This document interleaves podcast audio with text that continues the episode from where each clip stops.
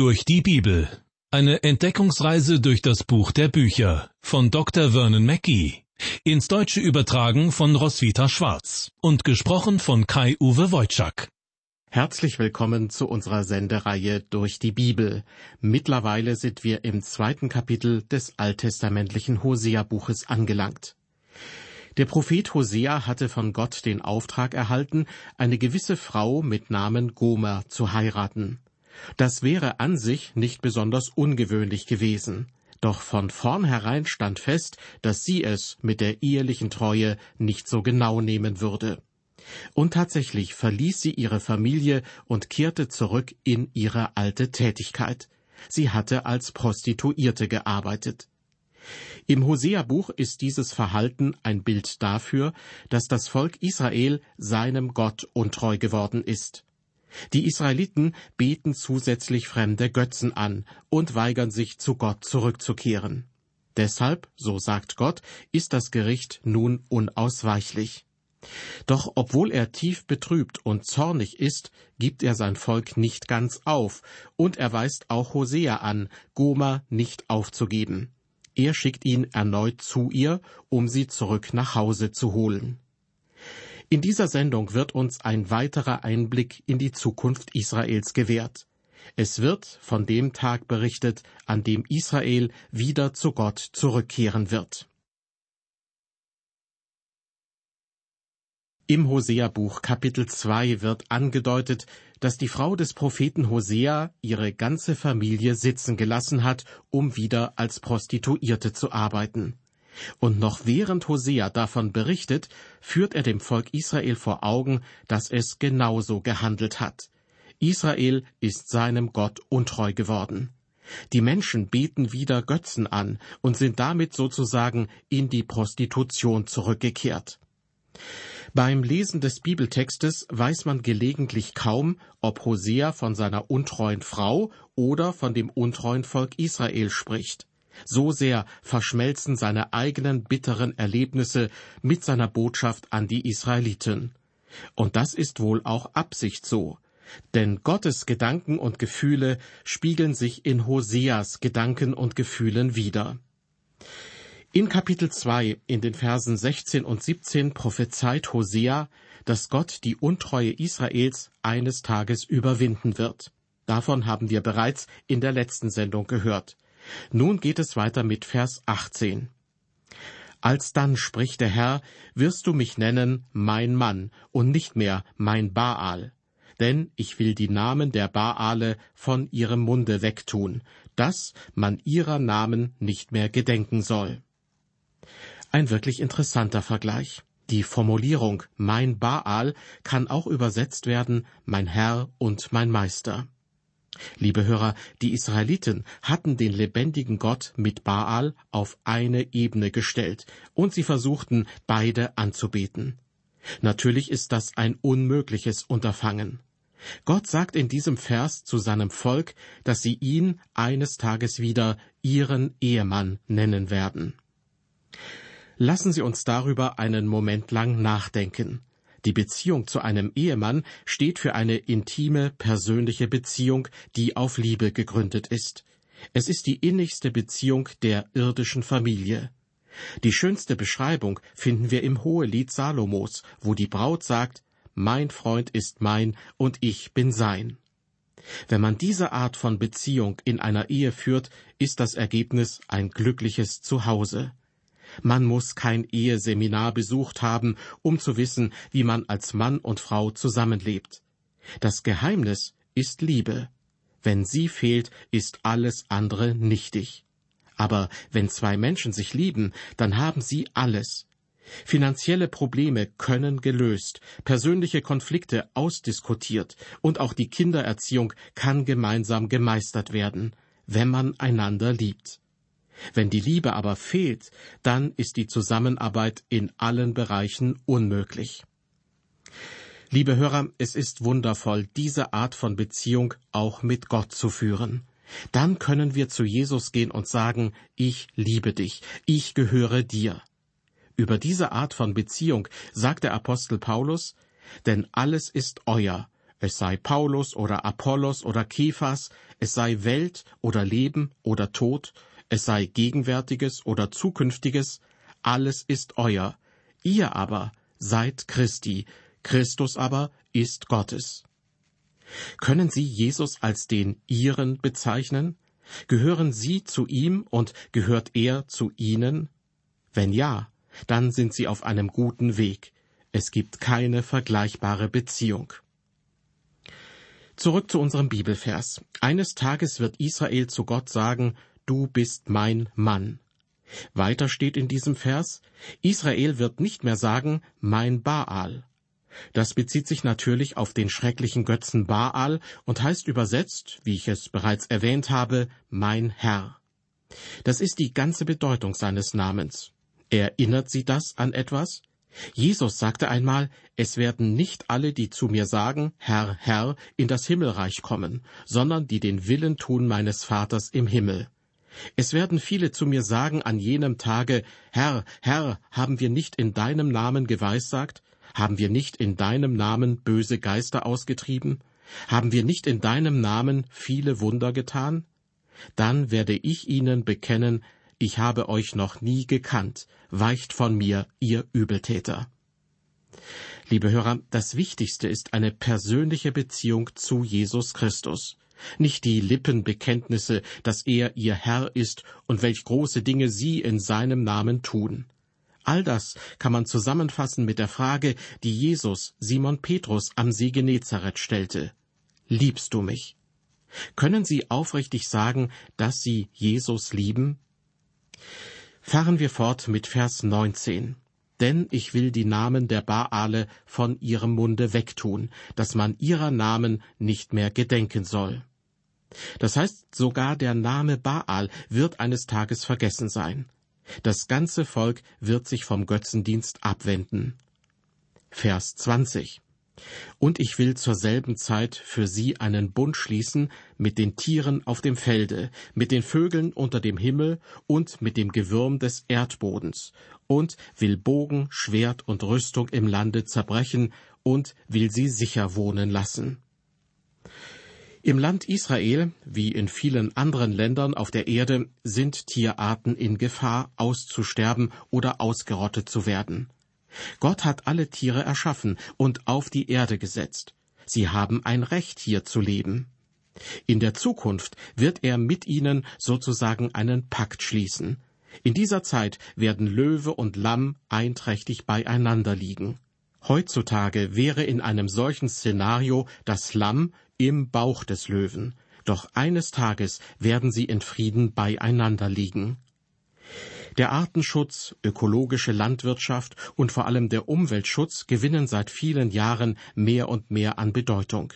Ist Ihnen schon mal aufgefallen, dass Gott in der ganzen Bibel immer wieder auch über die Tiere spricht? Gott hat sich diese Erde ausgedacht und er hat sie gesegnet. Die Menschheit jedoch verschmutzt und zerstört sie immer mehr. Menschen sind durch und durch Sünder. Sie kontaminieren alles, was sie anfassen. Ich erinnere mich an eine Autofahrt in den USA, die uns ein Stück durch die Mojave-Wüste führte. Als wir dieses Gebiet hinter uns ließen, schien die Sonne gleißend hell, und es sah aus, als würde der Straßenrand in Flammen stehen. So etwas hatte ich noch nie gesehen. Wissen Sie, was der Grund dafür war? Es waren Glasscherben von Bier, Whisky und anderen Getränkeflaschen, die dort den Straßenrand übersäten und das Sonnenlicht reflektierten. Es ist wirklich so. Die Menschheit verschmutzt jeden Ort, den sie betritt. Aber Gott sagt, dass er sich um diese Erde kümmert. Und ich danke Gott dafür, denn ich glaube, wir Menschen sind nicht wirklich dazu in der Lage. In unserem Bibeltext geht es nun weiter mit den Versen 21 und 22. Gott spricht durch den Propheten Hosea zu seinem Volk Israel, Ich will mich mit dir verloben für alle Ewigkeit. Ich will mich mit dir verloben in Gerechtigkeit und Recht, in Gnade und Barmherzigkeit. Ja, in Treue will ich mich mit dir verloben, und du wirst den Herrn erkennen. Was für ein wundervolles Versprechen. Das Wort verloben heißt wörtlich eine Jungfrau umwerben. Es steht für die Zeit, in der zwei Menschen versuchen, das Interesse des anderen zu wecken, in der sie miteinander ausgehen und schließlich eine feste Beziehung eingehen. Wenn Sie verheiratet sind, erinnern Sie sich bestimmt an diese Zeit, an Ihre jungen Jahre und wie schön diese erste Zeit war, wo man einander umwarb und versuchte, die Aufmerksamkeit und die Zuneigung des anderen zu gewinnen. Vor einiger Zeit saßen meine Frau und ich auf unserer Terrasse. Ich hatte gerade eine Operation hinter mir, und wir sprachen darüber, dass wir offenbar langsam alt wurden. Ich sah sie an, und auch an ihr war die Zeit nicht spurlos vorübergegangen. Und dennoch sah ich in ihr immer noch das junge Mädchen mit dem rabenschwarzen Haar und den funkelnden braunen Augen. Als wir in den Erinnerungen an diese Tage schwelgten, wurde uns etwas sentimental ums Herz. Wir sprachen über die ersten gemeinsamen Restaurantbesuche, bei denen ich die Rechnung mit ihr teilte. Sie arbeitete damals als Lehrerin, ich dagegen war nur ein Pastor mit einem ziemlich bescheidenen Gehalt. Ich kann Ihnen aber versichern, dass ich in den Jahren danach stets versucht habe, besonders großzügig zu ihr zu sein. Trotzdem, diese Zeit des Umwerbens ist wirklich eine ganz besondere Zeit und unvergesslich. Tja, und dieses wundervolle Bild benutzt Gott, um seinen Plan mit Israel zu beschreiben. Er sagt, ich will dich für mich gewinnen. Und wie will Gott das tun? Er sagt, ich will mich mit dir verloben in Gerechtigkeit und Recht, in Gnade und Barmherzigkeit. Sie sehen, auch unter dem alttestamentlichen Gesetz gab es Gnade. Bei näherer Betrachtung findet man schnell heraus, dass die Liebe ein Bestandteil des Gesetzes ist, genauso wie das Gesetz ein Bestandteil der Liebe ist. Diese beiden Dinge kann man nicht voneinander trennen. Gott sagt, dass wenn er um Israel wirbt und das Volk zurück in sein Land bringt, dass Gerechtigkeit und Recht, Gnade und Barmherzigkeit herrschen werden. Das Land Israel gleicht heutzutage vielen anderen Nationen auf dieser Erde. Manche Menschen meinen, die Israelis seien besonders brutal und würden mit unnötiger Härte agieren. Doch sie wurden in die Defensive gedrängt, und ihr Überleben hängt von einem starken Verteidigungssystem ab. Obwohl sie nach dem Zweiten Weltkrieg in ihr Land zurückgekehrt sind, sind sie nicht alle zum Herrn zurückgekehrt. Wenn sie zum Herrn zurückkehren, wird er sie dafür segnen. Weiter sagt Gott in Vers 22, Ja, in Treue will ich mich mit dir verloben. Das Volk war in der Vergangenheit nie treu. Tatsächlich sind sie auch heute eher abtrünnig als treu. Doch der Vers endet mit den Worten Und du wirst den Herrn erkennen, was eben auch bedeutet, dass sie ihn heute noch nicht erkennen.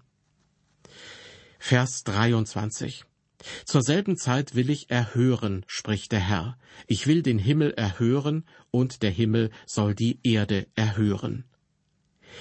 Der Vers beginnt mit dem Ausdruck zur selben Zeit. Damit sind die letzten Tage der Welt gemeint. Diese Ankündigung gilt auch für Israel. Gott sagt, ich will den Himmel erhören und der Himmel soll die Erde erhören. Himmel und Erde werden in diesen Tagen im Einklang miteinander sein. Vers 24. Und die Erde soll Korn, Wein und Öl erhören, und diese sollen Jesreel erhören. Gemeint ist hier, die Bitten der Menschen werden erhört werden, und die Erde wird Korn, Wein und Öl hervorbringen. Sie erinnern sich vielleicht, der Name Jesrael bedeutet, dass Gott die Israeliten zerstreuen wird. Aber an diesem Tag in der Zukunft wird Gott sie wieder zusammenführen. Vers 25 Und ich will ihn, Jesrael, mir in das Land einsäen und mich erbarmen über Lohuhama, und ich will sagen zu Lo Ami, du bist mein Volk, und er wird sagen, du bist mein Gott. In diesem und dem vorhergehenden Vers werden die Namen von Gomas Kindern wieder erwähnt. Gott wird das Volk nicht nur wieder zusammenführen, sondern sie werden nicht mehr Lo Rohama sein, wie die Tochter der Hure, die das Mitleid ihres Vaters nicht kennt, sondern Gott wird ihnen gnädig sein. An diesem Tag wird Gott sagen, ihr seid mein Volk, und sie werden sagen, du bist mein Gott. In unserem Bibeltext erreichen wir nun das dritte Kapitel. Obwohl Hosea herausfindet, dass seine Frau untreu ist, befiehlt ihm Gott erneut, zu ihr zu gehen und sie wieder zu sich zu nehmen. In Vers 1 berichtet Hosea, und der Herr sprach zu mir, Geh noch einmal hin und wirb um eine buhlerische und ehebrecherische Frau, wie denn der Herr um die Israeliten wirbt, obgleich sie sich zu fremden Göttern kehren und Traubenkuchen lieben. Gottes Aufforderung, geh noch einmal hin und wirb um diese Frau, bedeutet so viel wie Liebe diese Frau, sie ist dir angetraut. Ja, Hosea liebte seine Frau, obwohl sie ihm untreu war. Gott wiederum vergleicht die ehebrecherische Frau Hoseas mit den Israeliten, die sich fremden Göttern zugewandt hatten. Mit den Traubenkuchen, die hier erwähnt werden, sind Rosinenkuchen gemeint, die gewöhnlich von den Kanaanitern für ihre Opferfeste gebacken wurden. Sie hatten inzwischen ihren Platz in der Götzenverehrung, die die Israeliten übernommen hatten. Gott möchte Hosea mit all dem sagen, nun weißt du, wie ich mich fühle. Ich will, dass du Goma zurückholst. Sie war dir untreu, aber ich möchte, dass du sie liebst und dass du sie wieder zu dir nimmst, denn genau das werde ich auch mit meinem Volk tun. Israel war mir untreu, und ich werde das Volk bestrafen, aber der Tag wird kommen, an dem ich es zu mir zurückholen werde. Weiter mit Vers 2. Hosea berichtet, und ich kaufte sie mir für fünfzehn Silberstücke und fünfzehn Scheffel Gerste. Vielleicht hatte Goma sich selbst verkauft an eine Bande von Betrügern, die Freudenhäuser betrieben. Hosea jedenfalls musste hingehen und sie zurückkaufen. Er musste gewissermaßen eine Ablösesumme oder ein Lösegeld für sie bezahlen. Wussten Sie, dass Sie und ich ebenfalls erlöst sind?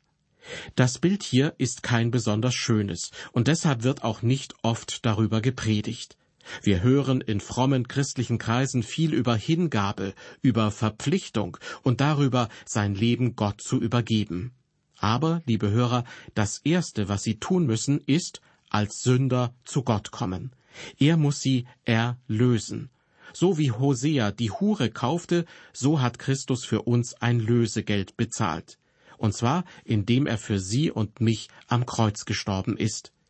Erst wenn wir das einsehen, können wir verstehen, was es heißt, sich Gott ganz zu verpflichten und unser Leben ihm hinzugeben. Der Preis, den Hosea für Goma zahlte, war kein geringer. 15 Silberstücke und 15 Scheffel Gerste. Eigentlich war Goma das nicht wert. Und wir, wir sind den Preis auch nicht wert, den Gott für uns bezahlt hat. Im ersten Petrusbrief Kapitel 1 heißt es dazu, denn ihr wisst, dass ihr nicht mit vergänglichem Silber oder Gold erlöst seid, sondern mit dem teuren Blut Christi. Er musste sein Blut vergießen, leiden und sterben, damit Sie und ich erlöst werden konnten. Und warum? Weil wir verlorene Sünder sind, die der Sünde verkauft und ausgeliefert sind. Ich habe einen Freund, der ein großartiger Prediger ist, aber er hat irgendwann aufgehört, die Bibel zu zitieren. Und so lässt er die Tatsache aus, dass ein Mensch als Sünder vor Gott kommen muss. Er sagt den Menschen, sie müssen Jesus lieben, sie müssen Gott dienen, sie müssen ihm gehorchen. Lauter solche Appelle. Aber das, liebe Hörer, ist nicht der Anfang. Das ist so, als würde man auf einen Friedhof gehen und sagen, Hört mal zu, ihr lieben Freunde, die ihr in euren Gräbern liegt. Ab heute werden wir alle bessere Menschen. Lasst uns unser Leben Gott übergeben. Doch die Menschen dort sind alle tot. Ich will damit sagen, bevor wir nicht zu Gott gekommen sind und um Erlösung gebeten haben, sind Sie und ich geistlich tot in unseren Sünden und Verfehlungen. Wir haben kein Leben, das wir ihm übergeben könnten. Bevor das Problem der Sünde nicht geklärt ist, bevor wir nicht wiedergeboren und eine neue Kreatur geworden sind, können wir nichts tun, was Gott gefallen würde. In dieser Sendung haben wir von Hosea erfahren, dass er ein weiteres Mal zu seiner Frau Goma geschickt wurde, um sie nach Hause zu holen.